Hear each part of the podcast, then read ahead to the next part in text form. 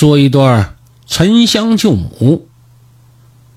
说汉朝的时候啊，有位书生，姓刘，叫刘向。寒窗苦读十余载，一心呐就想要考中状元，光宗耀祖。他在进京赶考的路上，途经风华绝佳的华山，一看这景色不错，我上山我溜达溜达吧。这一上山就发现呐，这山上有座庙，香火很旺。啊，每个上山的人呐，都会进去跪拜。这刘向就奇怪呀，向旁人打听：“呃，老家，我跟您打听点事啊，什么事您说。这为什么人人都要来这里烧香呢？”那人一看。你是外地的吧？啊，是，我进京赶考的。呃，是这么回事。这座庙啊，十分灵验。庙里供的是华岳三娘大慈大悲，哎，特别灵验，有求必应。所以呢，这香客众多。哦，是这么回事啊。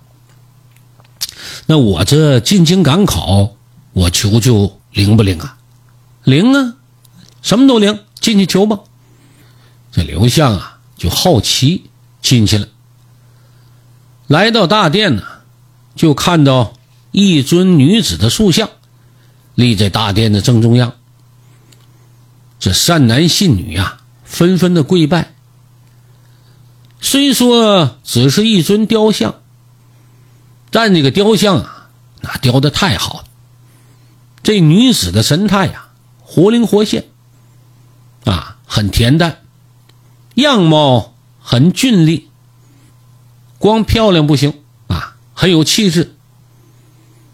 这刘向啊，瞅着这雕像啊，就打内心里喜欢，这喜欢的不行不行的了。于是取出笔墨，在寺庙上就题下一首诗。来表达对三娘的爱慕之情。这刘向离开以后啊，这三娘看着墙壁上的诗句，内心是久久不能平静。你想，这三娘啊是神仙呢，那谁敢喜欢神仙呢？这可家有个刘向喜欢她，并且题诗表示爱慕之情。况且这刘向小伙子。长得非常漂亮啊，这文采也不错，三娘对他也是一见倾心。可是她身为天上的仙女，不允许与凡人产生感情，否则的话，被天庭知道了，那要受到重罚的。可是时辰再三，这三娘决定啊，还是不顾天条了啊，什么规矩不规矩的。追求爱情，那才是重要的。于是就化身一位民间女子，就追上刘湘了，向刘向表明身份啊，我是三娘，我比较喜欢你，咱俩搞对象吧。刘向一听，好啊，我也喜欢你，哎，两个人就结婚了，小日子过得十分幸福。可是这赶考的日期呀，可就渐渐临近了。刘向一看，我得动身了，我得进京赶考去。这时候三娘呢，已经怀有身孕，不能长途跋涉，于是就留在华山等他。临行前呢，这刘向给了三娘一块沉香，这是我们祖传宝物啊，以后孩子生下来呀，你就把这沉香啊传给孩子。刘向走了没多久，这个三娘和凡人成亲，并且身怀有孕的事情，被他二哥二郎神知道了。二郎神气坏了，就准备把这三娘带回天上去接受惩罚。三娘一看就求他，说：“哥呀，这我和刘向是真心相爱，就求你放过我吧，你装不知道还不行吗？”二郎神那倔呀，那我知道了，我就不能当不知道。执意呀，要带三娘回去受罚。这三娘一看没招了，就把王母娘娘送给她的宝物，哎，宝莲灯拿出来了。宝莲灯那威力巨大呀，二郎神难以抵抗。可是他对三娘这种执迷不悟十分恼火，下决心一定要把这三娘带回天庭受罚。可是有宝莲灯在身，他也没招啊。二郎神身边的哮天犬，趁着三娘不注意，就把这宝莲灯啊给偷出来了。没有宝贝，这三娘可不是二郎神的对手，被二郎神呢就带回天庭了。王母娘娘心疼自己闺女啊，而且现在还身怀有孕，就劝她：“姑娘啊，这你要肯认个错，这惩罚呀就免了。”三娘固执说：“我和刘向真心相爱，那我们没有错，我们自由恋爱。”王母娘娘一看这孩子也不听话。就将三娘压在华山之下，让他与刘向啊永远不能见面。哎，寻思分开久了也就断了念想就得了。在华山底下，这三娘啊就生了他和刘湘的儿子，给孩子取名叫沉香。这三娘呢不愿意儿子跟自己受苦，在蹲监狱呀，便请土地公帮忙，哎，把这沉香的孩子。给这个刘向送去。这时候，刘向在京城高考中了状元，哎，正高高兴兴的准备回去接三娘享福。可是没想到啊，得来这么个消息，心里是十分悲痛。但是为了照顾儿子，只能默默的忍受。沉香可就慢慢长大了，看到自己父亲整天的郁郁寡欢。就问他，爹呀，那你咋不高兴呢？啊，我想你娘了。这我娘干啥去了？我怎么从小就没见过呢？你娘啊，让你舅舅啊给压在华山底下了。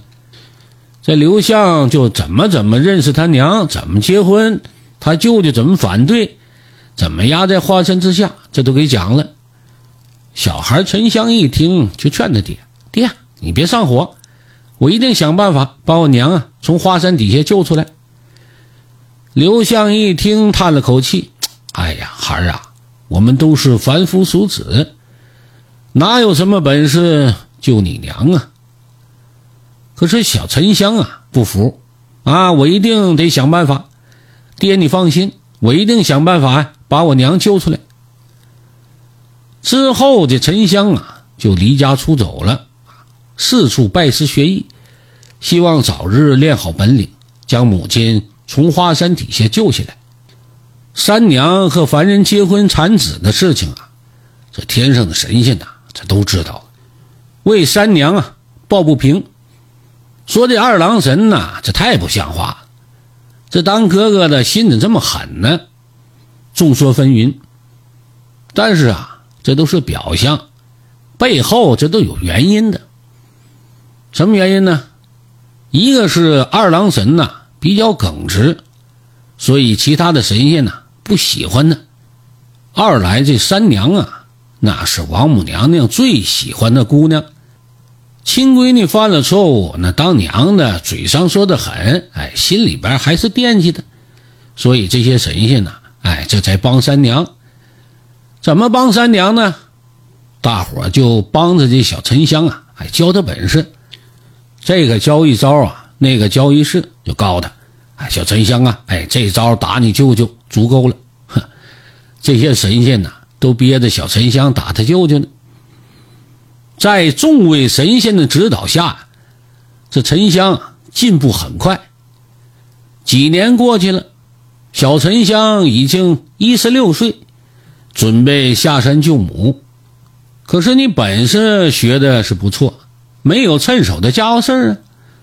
大伙儿也想招啊，给这小沉香得整个兵器。啊众位神仙帮着沉香，这王母娘娘也惦记着这小外孙子，他能不惦记的吗？也知道了众位神仙教他本事。哎呀，发愁我这小外孙没有趁手的兵器呀，这可怎么办呢？你说我还不好意思亲自出面，得了，我求求观世音吧。这王母娘娘就找到观世音，把这事情啊就私下里一说。观世音一听，行，放心，这事交给我吧。通过观音的点化，设计了一段机缘，哎，这小沉香啊就找到一柄神斧。这个神斧可了不得，是盘古开天辟地用的神斧。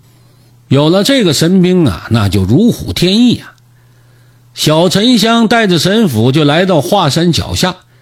大声喊：“娘啊，我是沉香，你儿子来救你了，你听到没有啊？”三娘一听自己孩子喊她，那心情十分激动，就喊了：“我的儿啊，沉香啊，我好想你啊！这么多年，为娘是每时每刻都在想你。”一听自己娘的声音呐，这沉香更加坚定救母的决心了，舞动手中的板斧，就朝华山呐就劈了一下。这神斧劈山的动静那十分了得呀，可就惊动了二郎神了。二郎神赶过来一看，小沉香要劈山救母，赶忙掏出宝莲灯就阻止。那沉香不是二郎神的对手啊，打不过他，他就问呢：“我说老舅，你你你你这么狠呐？我娘是你亲妹妹，你怎么这么狠心呢？啊，你为什么将她压在山下？”让我们一家人不能团聚。二郎神冷着脸，我跟你说啊，别犯浑，小子，你娘触犯了天规天条，啊，违法了就得蹲监狱。沉香一听，你铁石心肠啊，你还要点亲情感情没有？你不认亲戚，我也不认了。今儿我拼上命，我也跟你比个高下。这沉香和他舅舅二郎神就打上了。从天上打到地下，从地下打到海底，打了个不分高下。这件事情也惊动了王母娘娘。王母娘娘一看，嘿，我这小外孙子真有样，给他舅舅打个平手。哎呀，这么站下去，这也不是头啊！他舅舅掏出宝莲灯，我这小外孙可受不了。得了，我想想招，我帮帮他吧。哎，这王母娘娘下令。把这二郎神呢召回天庭。我跟你说啊，现在天庭整顿啊，所有的宝物啊要收归宝库，这个人呢要回归岗位，各司其职啊。你呢把宝莲灯交出来，你回你的灌口，好好管你自己的事情。这个三娘的事情你就不要管了啊，这不属于你本职工作。二郎神一听，好吧，我遵命吧。